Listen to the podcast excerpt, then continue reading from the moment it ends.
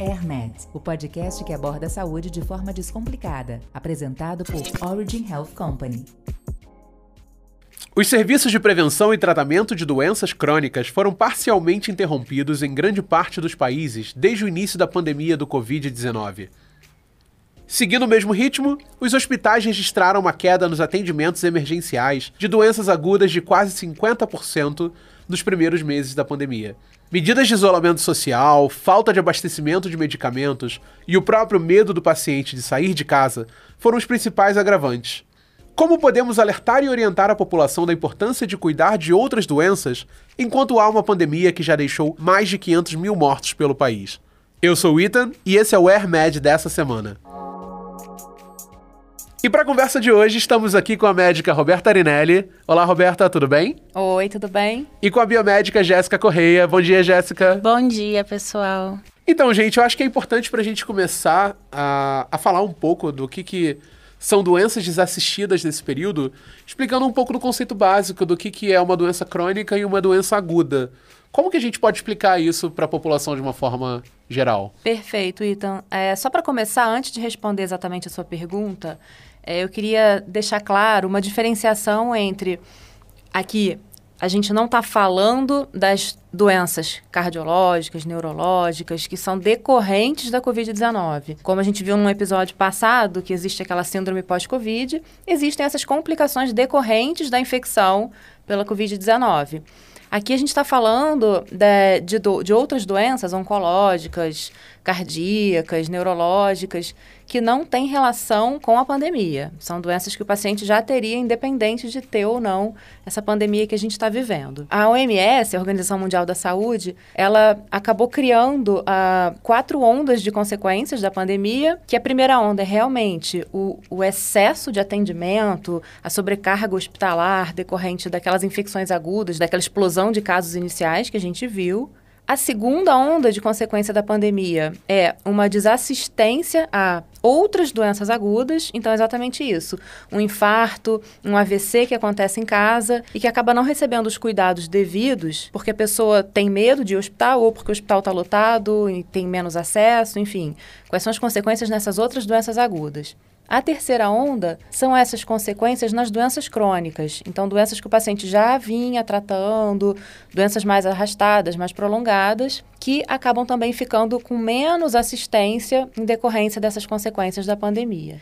E a quarta onda, que são uh, as doenças mentais, que decorrentes e associadas à, à, pandemia também. Que a gente até falou no episódio 2 aqui desse podcast. Exato. Então, explicando né, a diferença entre segunda e terceira onda, as doenças agudas, então, são as doenças de início abrupto, uma doença que começa, tem um início rápido de uhum. apresentação, geralmente tem uma duração menor também, até o seu desfecho, seja ele a cura, a resolução, ou a resolução com alguma complicação, ou até mesmo a morte, mas tem uma, uma duração ali curta de tempo. Geralmente são essas doenças agudas. É, e diferentemente do que a Roberta falou para as doenças agudas, as doenças crônicas, elas apresentam uma progressão lenta, de duração maior, né, que normalmente eles computam como doença crônica aquelas que apresentam é, por mais de três meses no paciente. Uhum.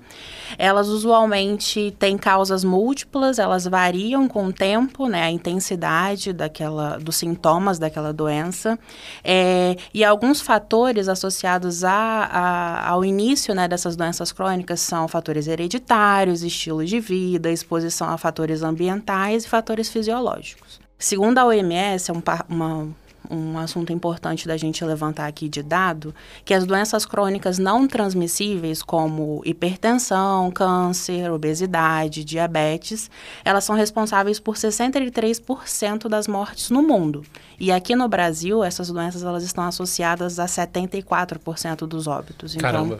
É. É um número bastante alto, até ainda mais nesse período de Covid, que a gente fala de comorbidade, né? Como pode ser agravante. As doenças crônicas se encaixam, então, também em casos de comorbidade, certo? Sim, sim, se encaixam. Então, é até importante a gente falar nesse cenário do Covid, que, como a Roberta mencionou, muita gente deixa de procurar assistência para esse tipo de doença seja ela aguda ou crônica, justamente por medo de contrair Covid. E por isso muita gente até abandonou o tratamento, como acontece muito com câncer ou outras doenças. A gente tem algum dado de quais as doenças mais foram impactadas nesse período? As doenças mais estudadas foram o câncer, né, essas complicações oncológicas, E entre as agudas, infarto, AVC e complicações de diabetes, como hiper, hiperglicemia.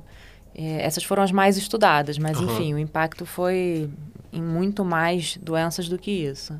É até bom, como a Roberta mencionou ah, anteriormente, sobre como as pessoas têm esse medo, né? De procurar assistência no caso de Covid, trazendo para esse cenário da pandemia. E por isso muita gente abandona tratamento ou deixa de procurar uma assistência médica em casos de emergências, como no caso de doenças agudas. Ah, como que foi o impacto dessas doenças nesse período? Imagina que você está em abril de 2020, naquela fase mais crítica, né? Começo de, de lockdown, de pandemia, todo mundo com medo, ainda tudo Desconhecido, muito né? desconhecido, sem saber direito Que que o era a impacto, o Covid? que, que era, muito medo envolvido ainda, muito desconhecimento. Você está em casa e começa a ter uma dor no peito, sudorese, ou você começa a ter perda de consciência, uma dormência no braço, alguma alteração motora, alguma coisa, algum sinal de que você percebe que tem uma gravidade, mas você tem um pânico também de sair de casa, de ir para o hospital, de encontrar uma emergência lotada de Covid. Então, assim, muita gente ficou nesse dilema. Eu vou passar mal em casa, vou segurar até o último minuto que eu aguentar em casa e não vou procurar. O que, que você faria, por exemplo, se você tivesse numa situação dessa? Sério, assim, naque... hoje eu acho que eu falaria assim, ah, tô indo agora, não tô nem aí pro Covid. Mas naquela época ninguém sabia de Eu- nada, eu, lembro, era muito... é exato. O medo era muito grande, né? Tipo, as pessoas nem se falar elas queriam direito. Sim. Então foi muito desconhecido. Talvez, como você falou, né? Tipo, sei lá, tô perdendo a consciência, eu acho que Covid quem é ela? Nem sei, né? Tô indo pro hospital agora. Porque uma coisa é certa, ali a chance de eu morrer em casa desassistido era muito maior pra mim.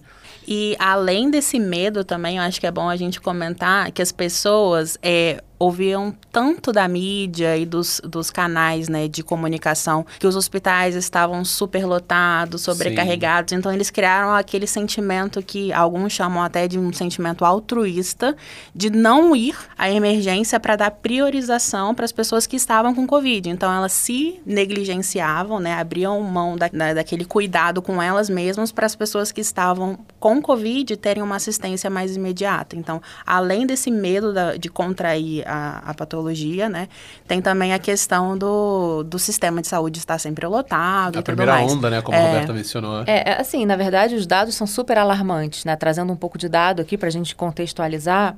Um inquérito nacional feito nos Estados Unidos mostrou uma queda de 42% em maio de 2020 na busca por serviços de emergência em geral, comparado ao período pré-pandemia. Então, uma queda de 42%. Especificamente para infarto, que é uma doença extremamente grave, em que o tempo significa sobrevida, quanto mais tempo passa, menor a chance do paciente sobreviver ou de ficar com sequelas graves. Só de infarto, a queda foi de 23%, de AVC 20% e hiperglicemia 10%.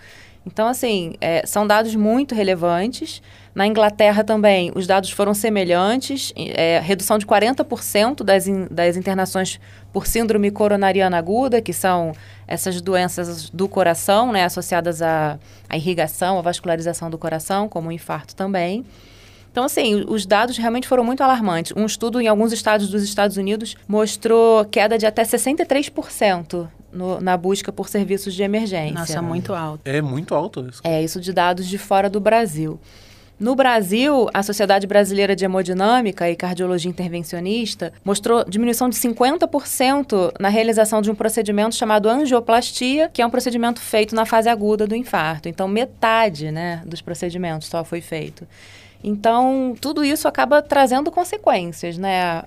Por outro lado, o número, no- nos Estados Unidos tem esse dado, né? O número de atendimento de emergência domiciliar para parada cardíaca cresceu quatro vezes e nessa situação o número de mortes cresceu oito vezes. Então, assim, as pessoas realmente, nesse medo de, de procurar assistência, acabaram tendo complicações muito grandes dessas doenças agudas e muitos morrendo até em casa mesmo.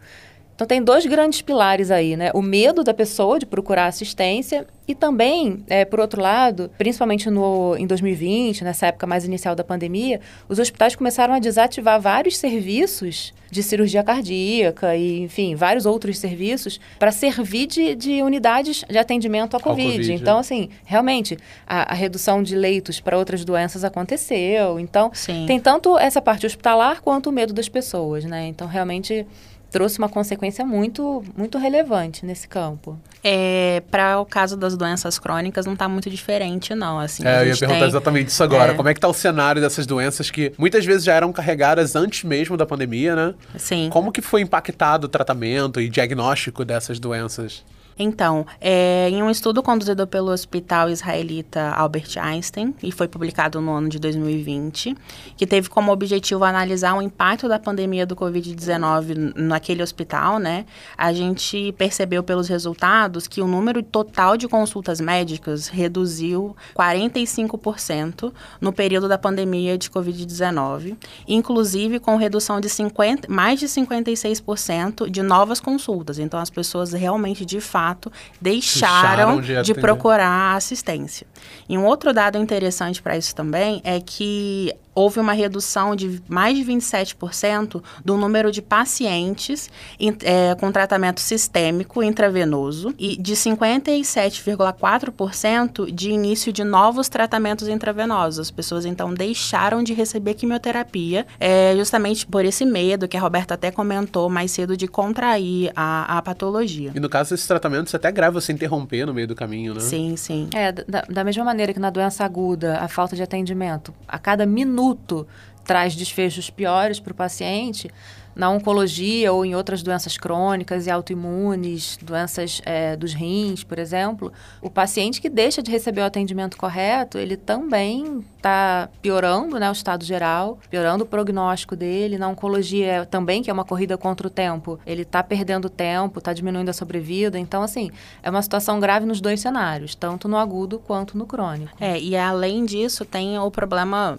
principalmente é, além né, das doenças agudas, também para as doenças crônicas, o diagnóstico tardio para algumas dessas patologias é muito prejudicial, porque você já encontra um quadro avançado daquela doença. Então, o seu tratamento é mais difícil, é, a assistência é mais demorada, mais, mais complicada e tudo mais. Aproveitando até falando um pouco sobre oncologia, a gente tem um áudio aqui da Luciana Holtz, presidente da Oncoguia, explicando para a gente como que a pandemia afetou o cenário de tratamento e diagnóstico na área oncológica. Oi, Luciana Holtz, presidente do Instituto Oncoguia, e é uma enorme oportunidade de estar falando aqui com vocês. E sim, infelizmente, né, a, a pandemia realmente impactou muito o cenário oncológico, especificamente né, a vida dos pacientes que, que estavam realizando tratamentos de forma contínua. E durante o ano de 2020, é, o Instituto Oncoguia realizou uma pesquisa que teve duas rodadas diferentes, uma em abril e maio e outra em julho e agosto, e nas diferentes, nos diferentes, nos diferentes momentos nós acabamos é, encontrando basicamente os mesmos dados, então um, um, impacto importante no tratamento sistêmico, então 43% aí dos pacientes relatando impacto na, na sua quimioterapia, e na segunda fase esse número caindo para 30%. Também percebemos aí um impacto importante na área emocional, né, a área já uma área muito impactada pelo diagnóstico do câncer em si. E depois nós pudemos também lançar o radar do câncer, aí sim com dados públicos, com dados do DataSUS, que também nos mostram aí o impacto importantíssimo da pandemia na, na realização de exames de rastreamento, como mamografia Papa Nicolau, biópsias, aí um número muito grave relacionado a quase 40% de diminuição no número de biópsias e hum, mamografia e Papa Nicolau, uma queda importante também de 50%.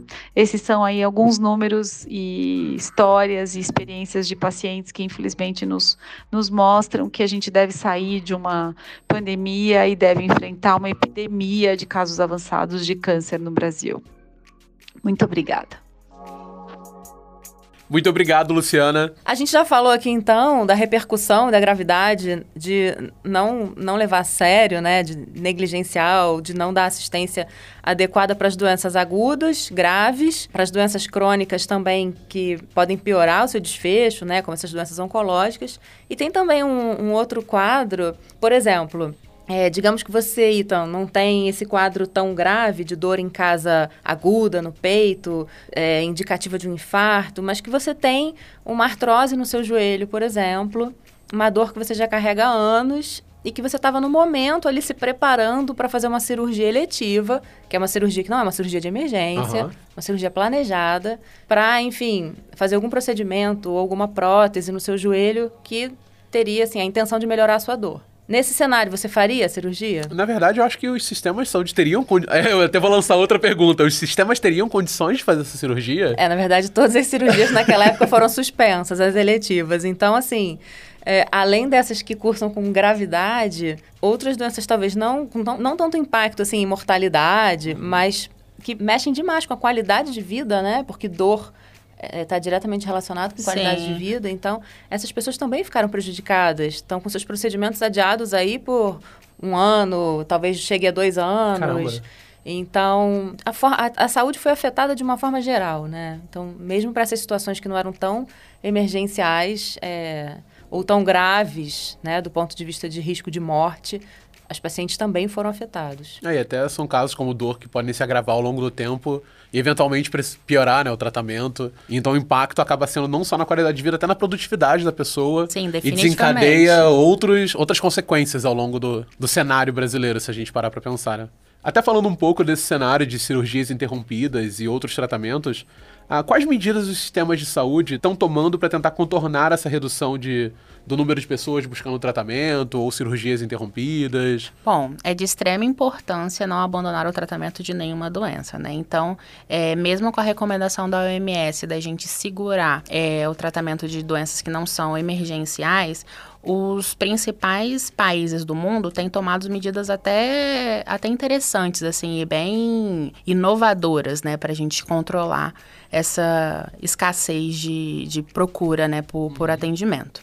Para dar suporte a esses pacientes, 58% dos países no mundo já adotaram uma prática que a gente aqui no Brasil também, também adotou, que é a telemedicina.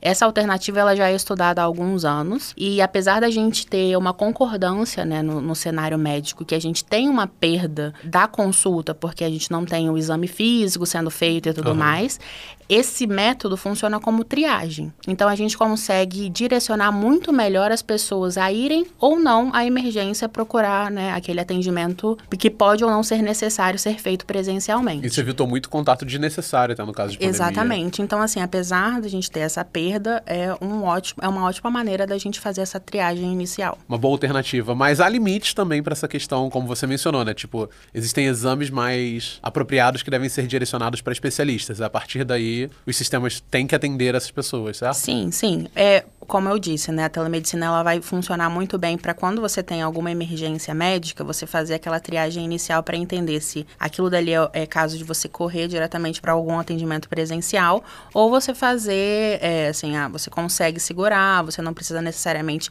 ir agora até a emergência e tudo mais. Que eu acho que dá para se aplicar a telemedicina no caso de emergência como doenças agudas, por exemplo, um infarto ou... É, na verdade, é possível até fazer essa triagem, como a Jéssica comentou, mas o tratamento necessariamente tem que ser intra-hospitalar. Então, o paciente vai ter que ir ao hospital de alguma maneira, vai ter que chamar um serviço de emergência para ser resgatado. Não tem como ele fugir do sistema de saúde. O que os hospitais têm feito desde então, de lá para cá, é tentar segmentar as áreas COVID e as áreas não COVID. Então, as emergências são separadas de acordo com os sintomas. Se o paciente tem sintomas gripais, sintomas compatíveis com COVID, ele vai para um, um local né, de emergência isolado. Se ele tem sintomas diferentes, por exemplo, dor no peito, perda de consciência, alguma coisa que não tem a ver com sintoma de COVID, ele vai para Outra outra ala. parte, outra ala do hospital. Os andares também estão sendo segmentados. Então, assim, os hospitais estão tentando fazer essa divisão, retomar a atividade normal de outras áreas, de outras doenças, e os pacientes têm que ter essa consciência também de, de buscar o serviço. A Sociedade Brasileira de Hemodinâmica, como eu já tinha citado, criou uma campanha super interessante, que o infarto não respeita a quarentena. É, exatamente para alertar os pacientes de que se ele está infartando, assim, ele não tem, não pode esperar, Legal, ele não tem esse mesmo. tempo para esperar, ele tem que ir Sim. correndo para o hospital e receber atendimento.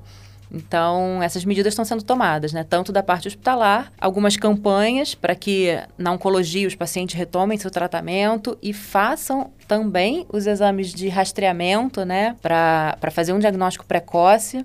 A gente não pode suspender essa rotina que a gente tinha antes. E os pacientes não devem abandonar, de maneira nenhuma, por conta própria, tratamentos que já tenham sido orientados pelos profissionais de saúde que acompanham ele. Então, se você tem uma orientação de tratamento ou de rotina de exames, de rastreio, de qualquer coisa que seus médicos ou, enfim, outros profissionais de saúde tenham orientado, não mude por conta própria. Muito importante até avisar isso, justamente porque mais importante é seguir a orientação de um profissional e seguir o seu tratamento adequado. Sim, então se você tem qualquer tipo de recomendação, sempre vá ao pronto atendimento, vá à emergência, procure os seus cuidados devidos, enfim, não, não, não espere.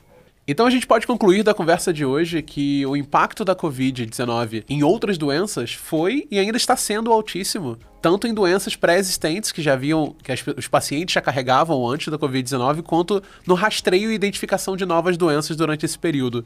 Vocês gostariam de deixar alguma recomendação para os nossos ouvintes? É, a população não deve suspender o acompanhamento ambulatorial, principalmente se você tem algum tipo de patologia renal, vascular, respiratória, é, oncológica. Não dá para você adiar esses exames. E também os médicos, né, os hospitais e as clínicas precisam manter os atendimentos a esses pacientes é, com essas doenças mais graves. Sim, e da mesma maneira que o isolamento social é fundamental, a gente não pode esquecer também o risco de vida que trazem essas emergências, essas doenças agudas. Então, qualquer pessoa com dor no peito, alteração de estado mental, perda de função motora, qualquer sintoma né, que denote um risco de vida, precisam procurar atendimento de emergência imediatamente, independente da pandemia. Seguindo essa linha, nos próximos episódios, o Hermed vai abordar temas sobre emergências médicas. Não percam! Muito obrigado, gente. Obrigada. Obrigada. Esse foi o Hermed dessa semana e nos vemos na próxima. Esse podcast tem como objetivo educação médica. Não o utilize como recomendação. Para isso, procure um profissional de saúde. Você ouviu AirMed, o podcast que aborda a saúde de forma descomplicada, apresentado por Origin Health Company. Para continuar acompanhando o nosso conteúdo, siga a Origin nas redes sociais, originhealth.br.